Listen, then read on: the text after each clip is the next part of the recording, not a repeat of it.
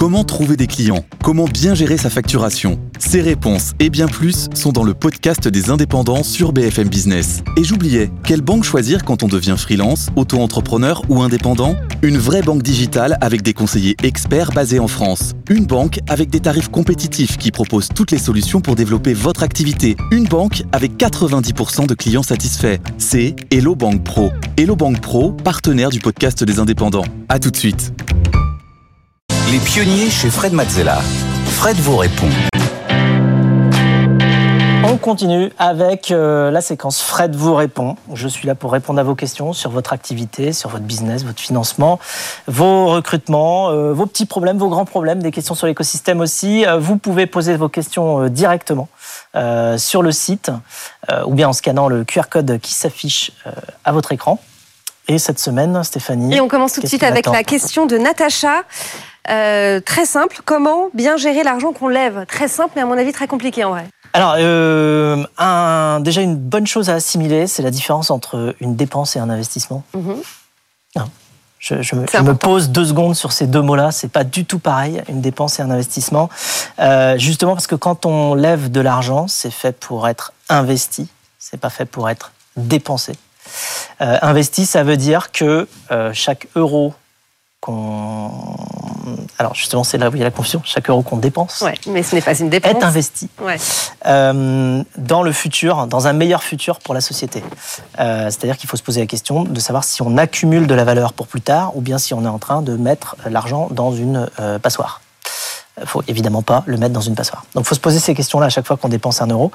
et au-delà de ça, je moi j'ai trois petits principes trois petits ou grands d'ailleurs principes qui permettent euh, justement de bien gérer euh, l'argent quand on l'a levé. Le premier, c'est une forme de prudence, c'est-à-dire que faut pas tout dépenser d'un coup évidemment, ça paraît mhm. basique, mais ce que ça veut dire, c'est qu'il faut être capable d'aller tester avant de dépenser beaucoup. Surtout qu'en plus, euh, quand on lève des fonds, des fois, c'est des sommes, enfin même toujours, c'est des sommes qu'on n'a jamais vues de notre vie.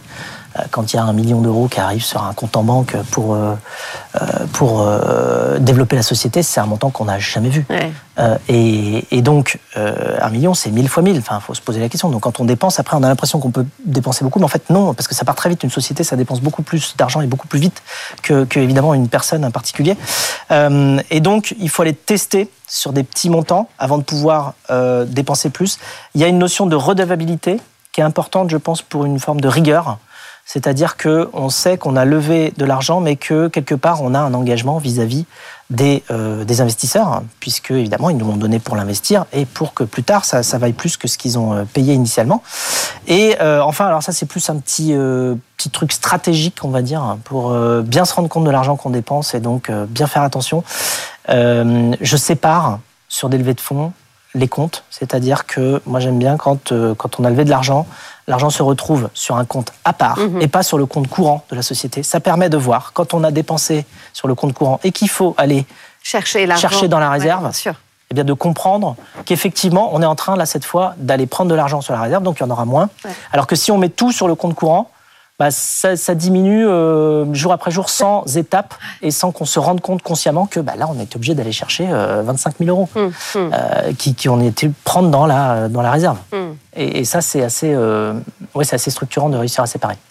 Allez, on enchaîne avec la question de Pablo. Comment prouver sa valeur en tant que petite structure face aux géants sur notre marché?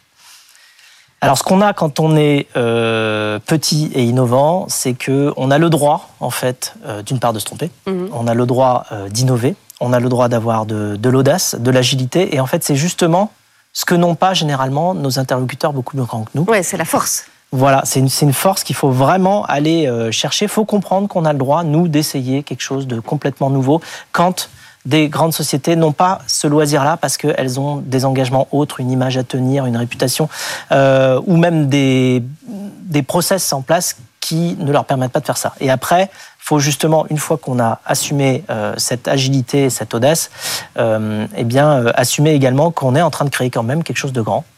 Et que oui, ça n'existe pas aujourd'hui, mais ça existera plus tard. Dans tous les pays dans lesquels Blablacar s'est développé, on était très souvent, enfin, on est l'acteur leader de, de covoiturage au monde, mais dans les pays dans lesquels on arrivait, on, était moteur et pionnier à développer le covoiturage. Et il fallait qu'on a expliqué à tout l'écosystème, de, de l'écosystème privé jusqu'aux politiques, au public, qu'effectivement, on allait introduire quelque chose de nouveau qui mm. n'existait pas. Ça avait beau être tout petit aujourd'hui, ce serait grand plus tard. Et résultat, on a plein de pays dans lesquels il y a plus de 10 millions de personnes qui font du covoiturage. Et parce qu'on est arrivé avec la logique d'aller assumer le fait que euh, ce qui était petit allait devenir grand. Merci beaucoup Fred. C'est la fin de cette émission. Euh, vous pouvez la retrouver évidemment euh, en podcast et en replay. Ça se passe sur le site de BFM Business. Oui, et si vous voulez eh bien nous suggérer justement des pionniers à recevoir dans le tête-à-tête ou bien des pitchers avec des activités intéressantes, peut-être vous-même. si vous voulez me poser des questions, eh bien vous savez que tout se trouve sur la page de l'émission. N'hésitez pas. Et puis quant à nous, eh bien, on se dit la, semaine, prochaine. Bon week-end. Bon week-end. Les pionniers chez Fred Mazzella sur BFM Business.